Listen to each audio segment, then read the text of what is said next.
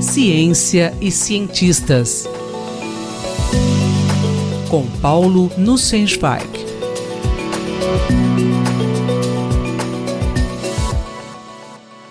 Professor Paulo Nussensweig, por que é importante para os cientistas acreditarem responsavelmente?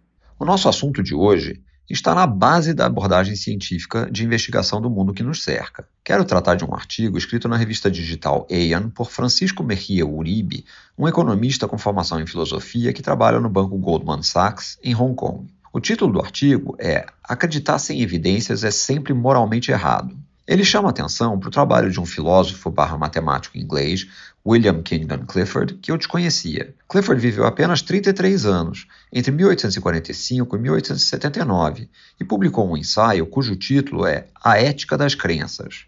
O ensaio, publicado em 1877, está disponível online e a sua principal conclusão pode ser resumida na frase: é sempre errado, em qualquer lugar e para qualquer um, acreditar em algo sem evidências suficientes. Isso poderia parecer exagerado na época em que Clifford formulou a conclusão. Nos nossos tempos digitais, Mejia Uribe afirma que se trata de uma verdade inescapável. Clifford apresenta três argumentos principais no seu ensaio para afirmar que temos uma obrigação moral de acreditar responsavelmente, ou seja, apenas acreditar naquilo que testamos com suficiente cuidado e que é corroborado por um robusto conjunto de evidências. Seu primeiro argumento é que as nossas crenças influenciam os nossos atos com consequências potencialmente sérias. De forma caricatural, se o cantor R. Kelly realmente acreditasse na letra da sua canção I Believe I Can Fly, provavelmente não estaria mais entre nós. Além de consequências para a própria pessoa, as nossas ações baseadas em crenças injustificadas podem ter consequências sérias para muitas pessoas. Curiosamente, isso era menos verdadeiro na época de Clifford do que hoje em dia. O alcance de cada indivíduo era muito mais limitado. Hoje em dia, basta lembrar que crenças elaboradas em cavernas no Afeganistão resultaram em muitas mortes em Nova York, em Londres e em Paris. No seu segundo argumento sobre a imoralidade de fomentar crenças injustificadas, Clifford afirma que isso torna as pessoas excessivamente crédulas e, portanto, vulneráveis a todo tipo de charlatanice. Nos dias atuais, isso significa que as pessoas ficam abertas a aceitar facilmente as notícias falsas, fake news, que circulam com tanta velocidade na internet, a acreditar em teorias conspiratórias lançadas com o objetivo de desinformar.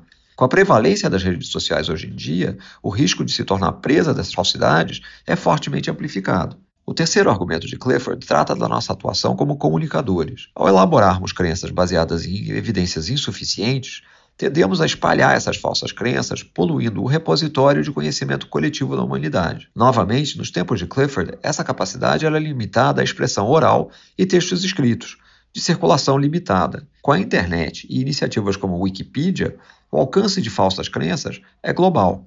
Você pode comentar algo sobre iniciativas para evitar a disseminação de falsas crenças? Acho essa questão bem importante. O ensaio de Clifford equivale, no meu entender, a uma defesa enfática de valores do método científico. Como cientistas, considero que temos uma obrigação moral de expor à sociedade os nossos métodos de trabalho e de explicar as nossas descobertas e relatar as conclusões dos nossos estudos. Temos também a responsabilidade de denunciar aquilo que se apresenta sob uma roupagem científica, mas que não segue os métodos e protocolos da ciência. Uma iniciativa que me parece muito bem-vinda é a criação do Instituto Questão de Ciência, cujo lançamento vai ocorrer no próximo dia 22 de novembro. O propósito desse instituto é defender o uso de evidências científicas, de conhecimento científico, na formulação de políticas públicas. Se alimentar crenças sem evidências é moralmente errado, conforme o ensaio de Clifford, é ainda pior usar recursos públicos para financiar ações sem o um embasamento adequado, como, por exemplo, terapias pseudocientíficas cobertas pelo SUS. Eu encerro com uma citação do ensaio de Clifford. O perigo para a sociedade